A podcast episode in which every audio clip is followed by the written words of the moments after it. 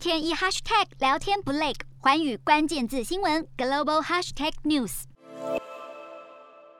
近日，英国经济学人公布了二零二一年全球民主指数，台湾在一百六十七个国家中排名第八，被列为完全民主的国家。全球民主指数是每年例行举行的国家评比。近年来，台湾的排名节节上升，意味着台湾的民主发展受到国际社会的肯定。然而，对照当前的国际政经形势，全球民主发展却有恶化的迹象。今天的国际新闻评论要来解析这份全球民主指数背后所呈现的意涵。全球民主指数的衡量标准包括了五个重要指标：选举程序与多样化、政府运作、政治参与、政治文化与公民自由。透过这五项指标，将受评的国家依据得分结果归纳为完全民主、部分民主、混合政权及专制政权四个类别。长年以来，多数国家的民主程度并没有太大的变化，专制政权名单几近原封不动。世界上不到一半的人口生活在民主国家。有论者认为，从全球民主发展的趋势来看，民主化有削弱的现象，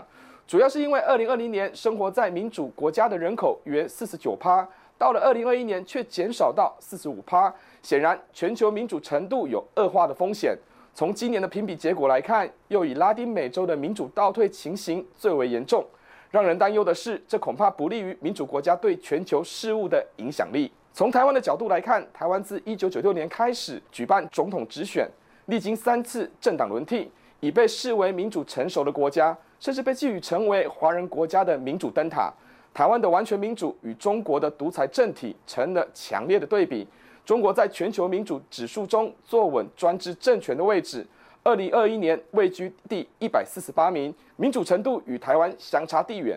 不过，依据经济学人所公布的数据显示，全球超过三分之一的人口生活在专制统治下，其中大部分是在中国。显然，如果从人口占比来看，中国堪称是全球最大的专制政权国家。这正好呼应了当前国际情势的现况，以美国为首的西方民主阵营对上以中国为主的专制独裁国家，全球似有走向民主与专制对抗的二元化格局。有论者认为，可能会重蹈二战后的冷战对立。从近期的国际情势来看，欧美国家集结抵制中国可能带来的威胁，而中国也不示弱，连结俄罗斯等独裁政体加以反制。